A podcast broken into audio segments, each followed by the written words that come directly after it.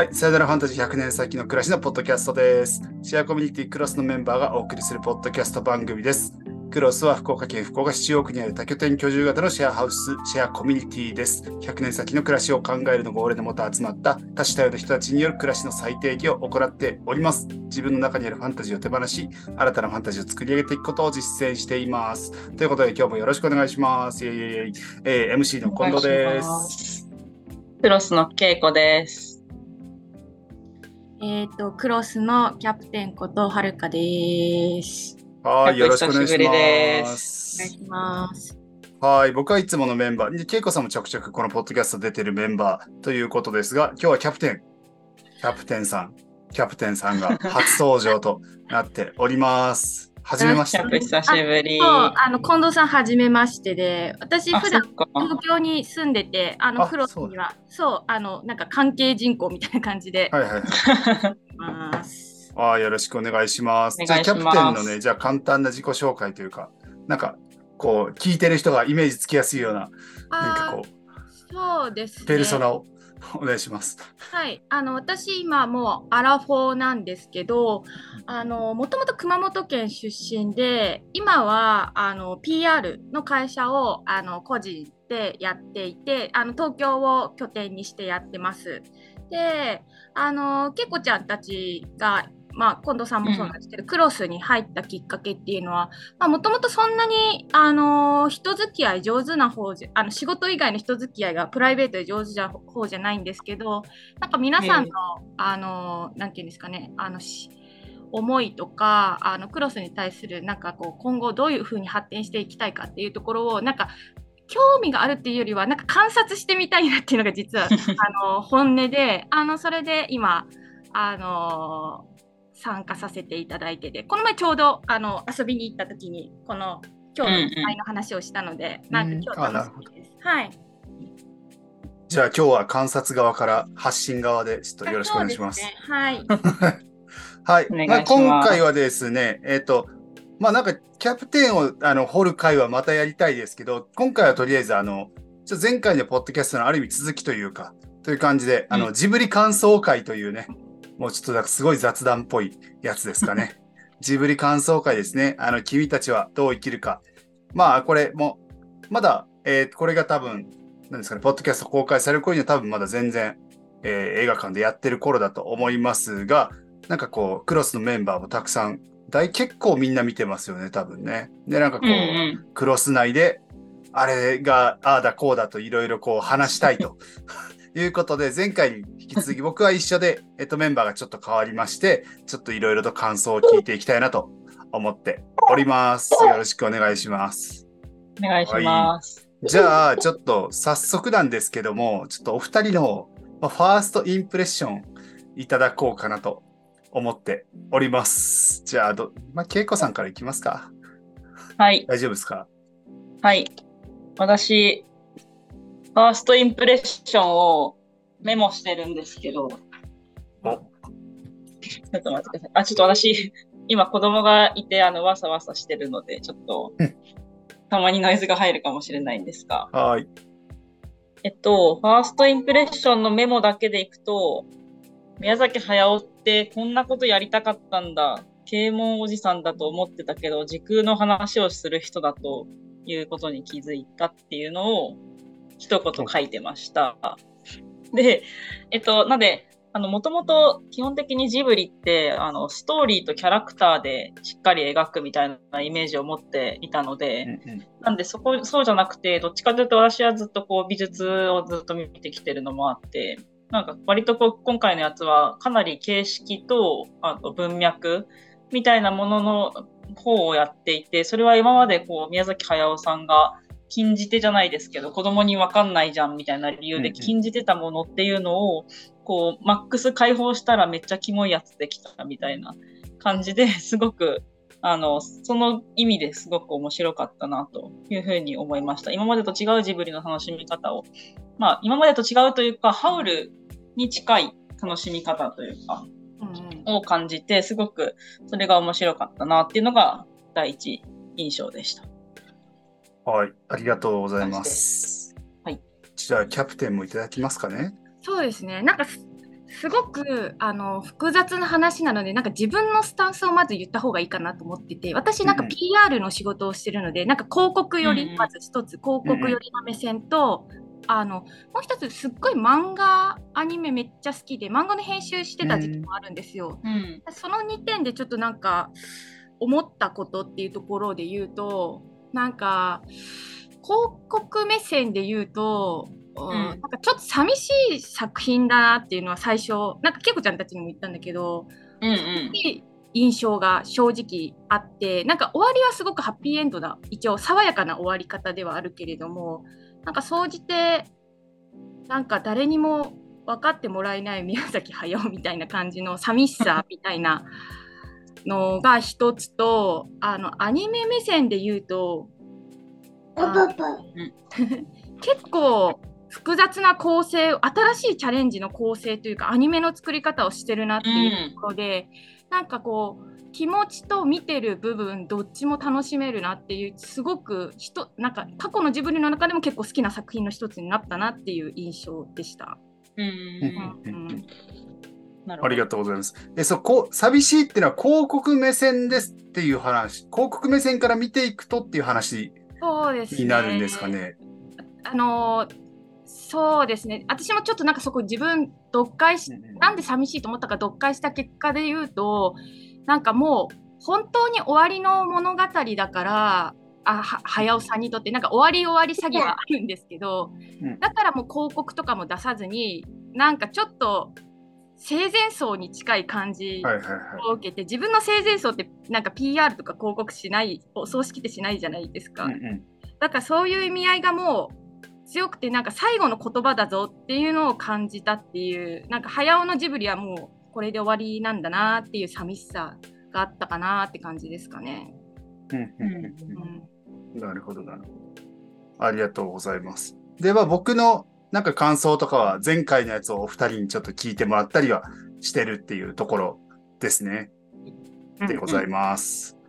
なんかその、ちょっと広告のところなんか僕も結構聞いてみたいんですけど、まずあの、今回ジブリは、まあ大きなえお話として何ですかね、あの、事前のプロモーションを行わないという、まあ一応、ことだったんですけど、それなんかあれですよね、PR を全くやらないっていうわけじゃなくて、そういう PR 手法を取ったと捉えていいんですかね、あれはね。そうですね最初はあのーえっ、と庵野秀明の「新仮面ライダー」はいの系譜を取ったのかなっていうのは個人的に思って、あのうんみ見る前は思ってたんですけど内容を見たらこれは PR しづらい広告も出しづらいなっていうのはいはいはいだったなっていうのが正直な結論かなと思う。うん流行りとしてはあの最近昨今ああいう「あのスラムダンク新ウルトラマン」っていうので全く内容をあんまり公開せずにはいはい。こう面白さだけで口コミと SNS の UGC だけでやっていくっていうのはなんかある手法だなと思ってて、ただなんか宮崎駿自身はなんかそれすごい心配してたっぽいですけどねなんかなんかその話はありますよね。だからなんかへーうん。で PR 会社自体は入ってますもんね、確か。入ってます。広報担当、まあ、広報とちょっと PR とか広告また違うあの仕事ではあるんですけど、あの入ってはいると思いますねやっぱり。うん。だから今回のその、そういうので行くって言ったのが、誰のこう、なんですかね、意見。まあ、どちらかというと鈴木敏夫の手法というか、いや、なんかこう、なんですかね、が決めたことだとは思うんですけど、まあ、そどういうつもりでやったんでしょうねっていうのは気になりますよね。そのせ生前葬って勝手に思ってくれるかなみたいな、なんかこう、PR のこう腹積もりがあったのかなみたいな。うんなんか、私が思ったのは、まあ、その新映画の時もそうだったんですけど、アニメーションって基本的にその、じ自分語りを、まあ、自主制作は別だと思うんですけど、工業のアニメーションって基本は、まあ、ずっとこう、まあ、マーケットもそうだし、基本的にはこう、エンタメじゃないですけど、まあ、あの、たまあ、ポップカルチャーというか、大衆のために、見る人のために、ストーリーとかキャラクターとか、まあ、あの、徹底的にあるまあ、あの商業と分かちがたく結びついてるものだと思うけど、なんか新映画見たときに、こう、それは友達とも話してたんですけど、すごいこう文学だなっていう、人一人の生き方、安野さんのまあ、生き方であったり、まあ、シンジ君の生き方にそれを投影した上で、まあ、近代日本文学みたいな話ですけど、あのうまく立ち行かない僕みたいなものを文学として作ったのをアニメーションっていう表現にしたなってその時思って、でそれをそれを受けたのか、まあ、影響を受けたのかあのそこにこうあのパワーでねじ伏せようとしたのかはわからないけど今回の作品も、まあ、例えば生きあの「風立ちぬ」とかは多分大衆に捧げられている、まあ、彼が何かしか受けてのことを考えてメッセージしてた映画だったと思いますけど今回の作品は本当にこう人一人の生き方を私はこう生きるっていうまあ本当孤独な宣言文というか誰か読者がいるかもわからないものを映像表現で作ってるっていう感じがしたからなんかそもそもこう PR とか商業的な何かを見込むタイプの作品じゃないものをジブリでやってるっていう風に感じたのでなんか今回の PR 的なところはなんかマーケットの裏を書いたやり方とかではなくてシンプルにそのなんか宣伝することに対する戸惑いみたいなのも結構、うん。まあもちろん狙ったのはあると思いますけど、なんかそもそもそのそういうものとの相性の悪いタイプの作品を向き合って作っちゃったみたいな感じを感じて、それはまた一つこう誠実な態度として面白いなとは思いましたね。文学をアニメーションで、うん、うん。文学をアニメーションでやるってこういうことなんだなみたいなのをすごく感じたりはうん。しました。どういうテンションだったのかすごい気になりますよね。もうなんか最後だし貯金全部使っちゃおうかみたいな。テンションななんのかなかこう最後にすごいこう自主制作映画うんものすごい圧倒的なパワーでねじ込んできたの、まあ、最後かわかんないですけどその、ここまで名の売れた大衆のために身を捧げて、まあ、ある種の使命感とともにこう人が求める何かを作ってきたはずの作家が最後の最後にやっぱ自分が作りたい何かみたいなものに向き合ったら、こんなうん。キモい鳥の鳥がいっぱい出てきて糞いっぱいして、女の人がドロドロに溶けちゃう作品作っちゃいましたみたいな感じのなんかそういうこうまああのお己からの逃れられなさみたいなものをしっかり書いてる、まあ、うんかけてしまってる感じがすごい良かったなっていうのは、まあその映像表現として良かったなって感じはすごくありました。そうですよね。あとはなんかあのーすごくなんてこうき切り取り方が難しいんですけどなんかうん文学っていうのめっちゃそうだなと思っていて多分、んあの最後のなんかあのすこれちょっとネこれもうタバレネタバレ、基本ネタバレもうね、もうもう遅いみたいな。ここまで聞いてる人は遅いです。大体。もう そういうこと。あのすごいなんかどこを切り取るかっていうのをめっちゃ今日話す前になんか考えてたんですけど、うんなんかあの一個切り取りたいところがなんか最後わーって追い込むじゃないですか。なんかこううんうんなんかこう最後崩れるみたいなでインコがうんうんバーってきて、もうなんかこうガガガガーっていう追い込みのところであれな、うん。コミック版ナウシカと一緒なんですよ。構成が。うん。で多分メッセージ叩き込むみたいな最後。に、うん。一緒も一緒でメッセージも一緒で。なるほど、うんうん。だから、宮崎駿の文学というか人間観って、うん。多分もうずっと変わってなくて何十年も。なるほどね。でそれをずっと多分もしかしたらナウシカでもラピュタでも私が読み切れてなかった。ナウシカはそうなんですけどラピュタとかトトロとかでも。うん分かりにくく出してたんだけどうんうん。最終的に「風立ちぬ」で結構分かりやすく出してでもっと分かりやすく出したのが、なんか今回だなって思っててなんかそのメッセージ、うんちょっと私が読ん思ったメッセージ性は人間って所詮なんか欲まみれでしか生きていけないみたいな悪いところと、うんいなんかあの王子が無垢な世界を作ってくれみたいなのを、うんうん。アスト君に託すじゃないですか中盤で、うんうん。まあ、最終盤の。こ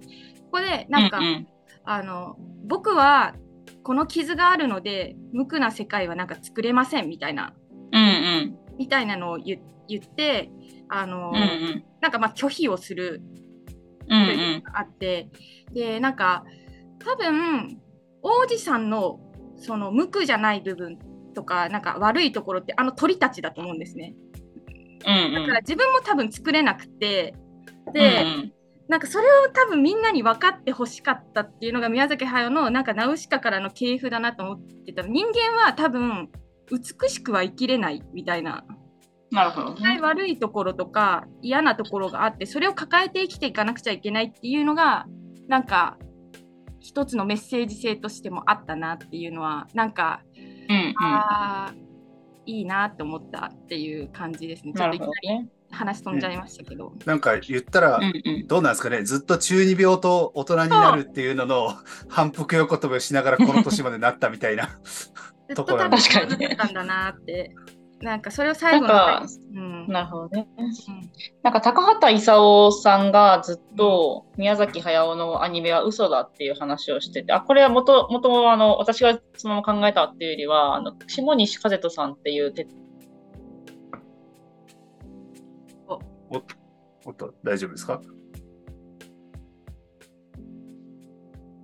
あれ？方が、あの、まあ、ノートに書いてたんだけど、高橋さんあ、聞こえてます？大丈夫かな？ちょっと途切れたって感じでした。なんかちょくちょく途切れました。ちょっと途切れました。すみません、ちょっとクロスのネット環境があんまり良くなくて。あ、えっと、なんかその高橋、大丈夫？うん。はい、頑張ってください。ちょっと待ってね。はい。はい、頑張ります。なんか高橋勲さんがずっと 宮崎駿のアニメは嘘だっていう風な話をしていて、でそれは高橋さんがずっと言ってたのは、えっと、ご飯を美味しそうに書くとか、自然、はいはい、高あ高畑勲さん。高橋さんがいるなんかご飯を美味しそうに書くとか、あの、葉っぱをプリプリに書くとか。あ構図もおかしいですよね、遠近とかも、ね。高畑勲。うん。あれ？聞こえ大丈夫うん。ちょっとある構図とかもおかしいもんね、遠近法とかもね。そうそう、高畑さんが、うん、聞こえます？うん、聞こえてるよ。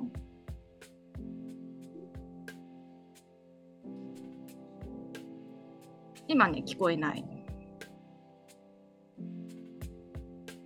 怪しい。ネットが怪しい。ネットが、クロスのネットが怪しい。あ、そうそう、高畑勲さんが、そのずっとこう、ファンタジーが持つその、まあ、美しさみたいなものを、世界は美しいというために美しく書いてるけど、それって、その、ファンタジーっていうものが持ってる嘘嘘から目を背けてきてんじゃないの？みたいなことをずっと高畑勲さんは宮崎駿のアニメに対して批判してたと。ででも、まあ、一方でその宮崎駿さんもあの彼は彼なりにこう正義というかあの責任を引き受けてきてるから、まあ、それをやってあのあえて自分はそうやってるんだみたいな話をしたけどでも高畑さんが亡くなって亡くなったからなんかその嘘だ嘘だって言われ続けてたこととか汚いものを書いてないじゃんとか汚いものを、まあ、そのエンタメ的に見せるというか、うん、それでも清濁合わせ飲んだ世界で生きるっていうのを美しく書いちゃうことへの、うん、なんかそこへの向き合い向き合わなきゃいけないなって思ったんじゃないかなって思って、でそれはもちろんあの下西和人さんの論考を読んでなるほどって思ったんだけどやっぱその今までやってるこうセルフパロディみたいなのが結構あったといろんなシーンで、あれジブリのあれじゃんみたいなのあったと思うけどそれが全部軒並みやっぱキモく書かれてたみたいな。全部そのキモい形であの美しい表現ではなくてなんか気持ち悪さを表す表現で、まあ、アオサギもキモいおっさんだったし、うん、なんかあの、まあ、おか奥さんあお母さん夏子さんか。義理のお母さんもなんかキモくあのじゃ義理じゃないですね。あれ本物のお母さんと言われてたお母さんがドロドロに溶けていくシーンとか、うん、まあ、最後のどんどん畳みかけるシーンとかも、まあ、なんか結構こう表面上気目描いてるみたいなものっていうのがこう今までもずっとこうああいう清濁合わせ飲むみたいな美しさを描いてきた宮崎さんがは、まあ、初めてなのか、まあ、でもほぼはじあの初めてだと思うけどそのキモく描くというか人間の世界を察して美しくなくなんかちょっと不気味に描くみたいなものをかなり路悪的に誇張してる感じがあるなと思ってそこはやっぱりその高畑さんが亡くなって以降どう作品制作と向き合うかみたいなところに、とか、まあ、その新エヴァで彼、安野さんが、あの、私小説的なものをえアニメーションでやっちゃったこととかっていうものが、すごく、なんか個人的にはそういう影響を感じられるというか、うん。っていうのはすごいこう面白かったなというか。面白かったというか結果的に出てきたものがこのアウトプットになるってやっぱおもろいなみたいなのはちょっとうん。感じたりは。そうやね。なんか、あの、ずっと鈴木さんっていう、なんか、うん足かせがいて、多分、うん大衆向けを作らされてたわけじゃないですか。うんでちょっとい意地悪、鈴木さんが気づかないところにメッセージ性を入れたりとかして、多分、うん自分のオナニー的なものはずっと入れたかったけど、もうなんか、今回は結構入れてますよね。なんか、うんうん。言われてる通り、なんか本当に自分がなんか、世界とはこういうものだっていうのはうんめちゃめちゃ言ってんなと思って、いこれまで以上に。うんうんうん、だからなんか、かそれが書きたかったんやんみたいなのがすごいあそうだる。よね。うん。それで言うと、なんか作品ごとの鈴木敏夫と宮崎駿のバランスみたいなものって、グラフ化してほしいですね。うん確かにね。時期で。いこのこの時期どっちが強いみたいな。うんうんうん確かに確かに。今ね、今ちょうど福岡市博物館でジブリ展やってる、鈴木敏夫とジブリとかね、やってるけど。でなんかやっぱアニメーションってやっぱそこそういうこう作り手の作為がものすごくあのほぼ100%出る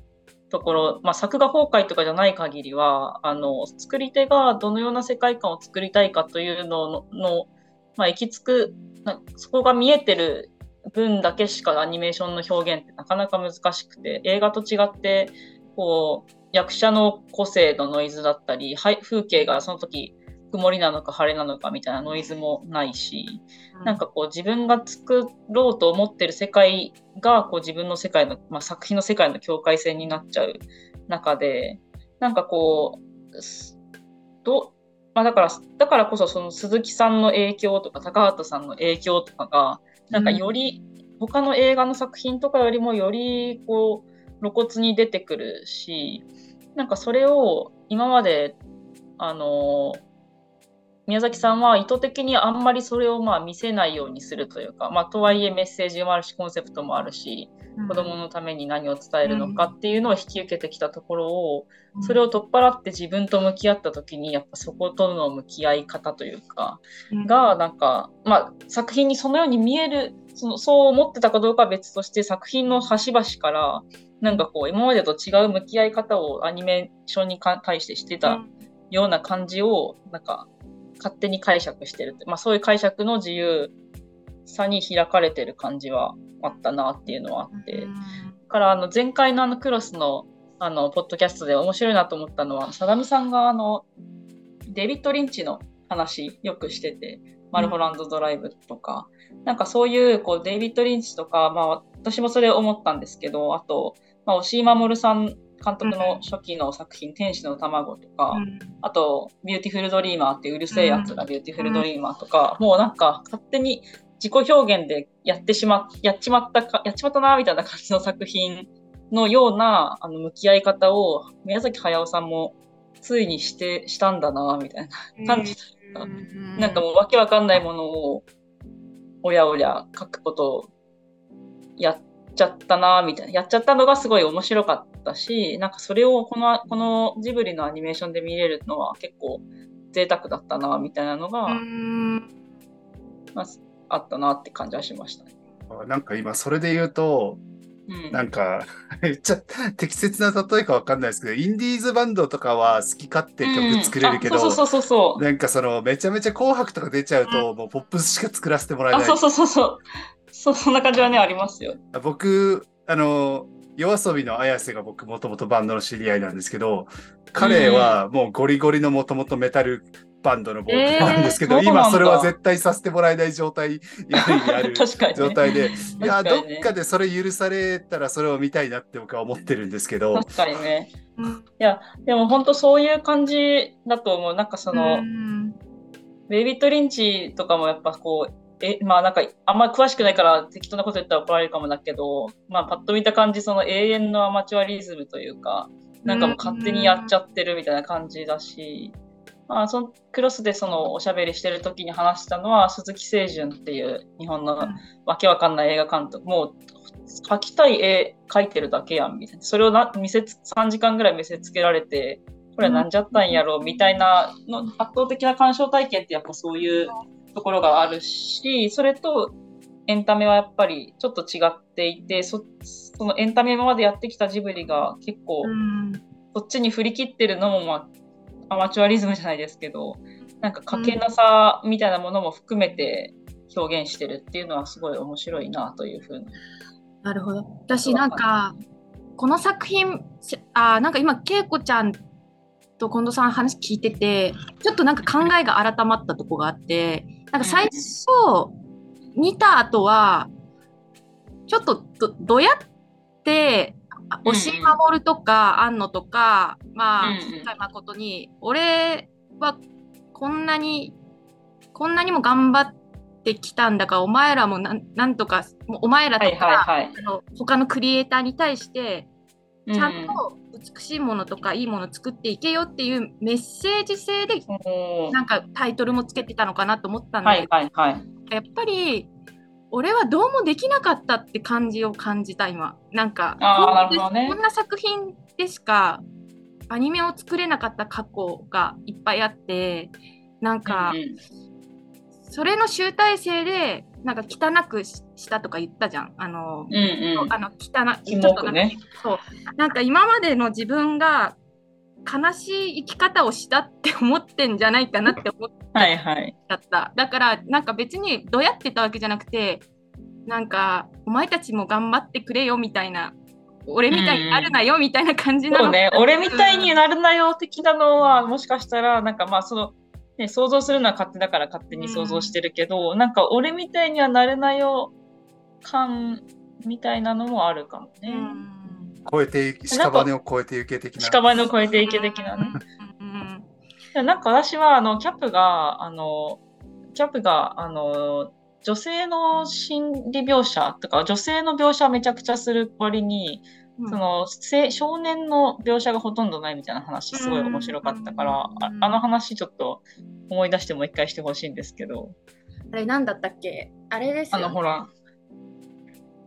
宮崎駿さんってその基本的にだん、まあ、少年の少年が大人になっていくはい家庭と、えっと、あとはそのそこの家庭においてこうヒロイン的な女性がいてその人との関わりで大人になっていくんだけど肝心の男性の方まだ男の子の方の心理描写全然してないみたいな話を確かキャプがしててなんかその見方ってあの、まあ、そのフェミニスト、まあえっと、フェミニストだよね。その女性なんか女性の描きか女性ばっかり描いてて男性のその心理描写みたいなのを全然描いてないやんみたいな視点って意外とあんまあの私は少なくともあんま触れてなかった感想だったから、うん。なんかその辺どうなのかなみたいな。なんかもしかしたらその時言ってたこととちょっとずれちゃうかもしれないんだけど、うんうん。なんか最終的になんか、うん。宮崎駿はお母さんみたいな女性ばっかり描いて、で女性は小さいけどだんだんだんだん物語を通して大人になっていくっていうのをなんかよくあるあのさつきさんとかもそうだし、めいちゃんもそううんだし、けど男性って常になんかやっぱりあの子供のままでおとハウルとかもそうだしずーっとうんうん。おじさん子供みたいなのがおじさん子供。主人公みたいな感じうで、んうん。自由にやっちゃっててそれを支える女性みたいなのはいがはい。多いなと思ってて、なんか新海誠の秒速5センチメートルの女性感、うん男性感とかもそうだと思うんだけどなんかうん。あのー常に何だろうちょっとその時の表現と違うかもしれないんだけど私なんか宮崎駿の描く女性にはもうあんまり期待をしてないとこもあって なんかあんまりリアリティがないなーって、うんうん。うん。なんかこんなに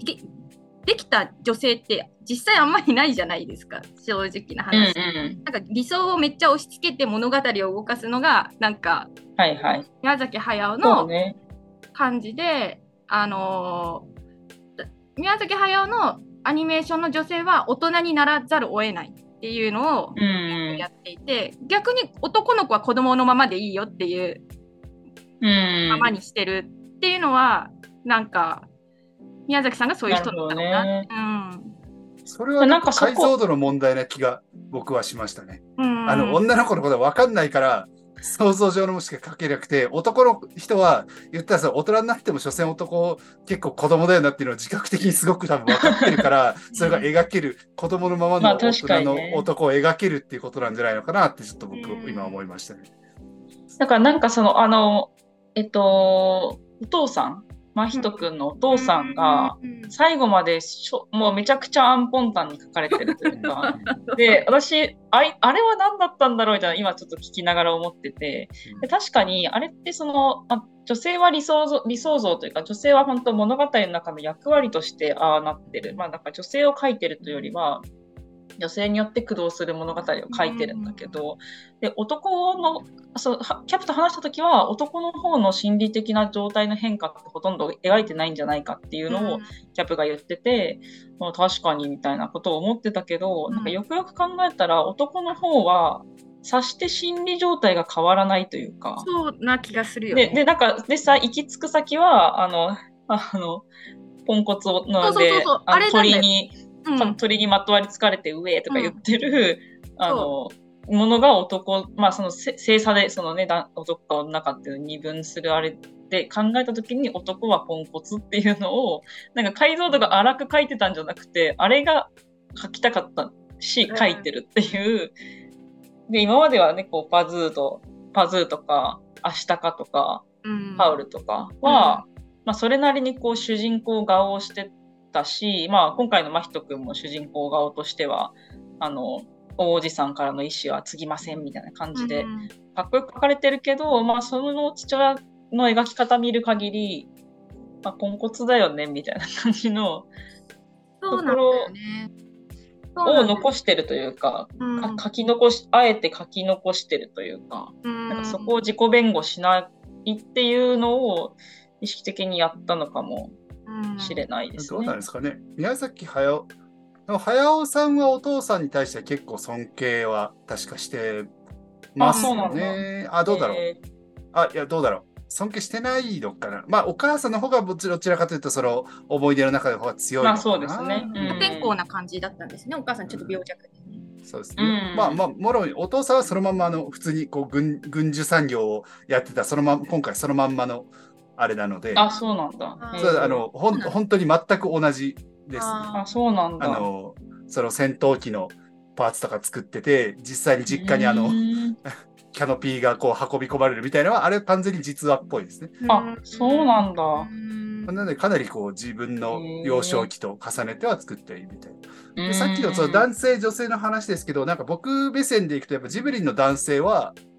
まあ、自然っちゃ自然かなっていう気はしますね。ここで、例えばここでこう、あの、主人公顔、あ、俺もここの場面だったら主人公顔するな、みたいな。ああ、そうなんだ。みたいな、なんかその辺は結構自然な気はしますけどね。なんか言ったら。いや、それはこう女の子がこうピンチになってたらその顔になるよね、みたいなとーか。うん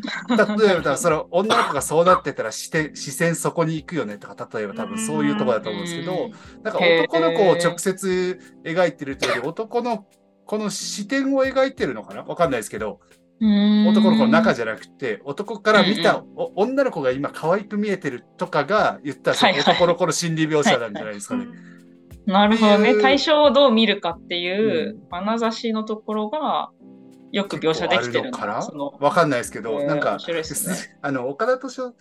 岡田敏夫さんとかよく言ってるのは、こう、明らかにこう、ラピュタとかの時に、シータの胸の膨らみが場面によってすごく変わってると。あーそれは男の子目線だという話。あーわかる。へ女ー性として意識始めてるってことなんですよね、多分ね。そうです。だからそういう意味でえー男の内面を描かずに、男の視点の方で描いてるのかもしれない。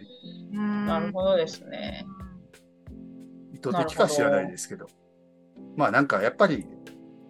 男は男の描写うまいんでしょうね。まあ、足立光とか見てたらめっちゃ思いますけどね、なんか。ああ、そうなんだ。あ。みつるの女性感もちょっとよくわかんなくてあれあれはもう男、すごい男目線の。そうなんです、ね。男の解像度が高すぎるという感じはしますけどね。そうなんだ。へえそうだねいや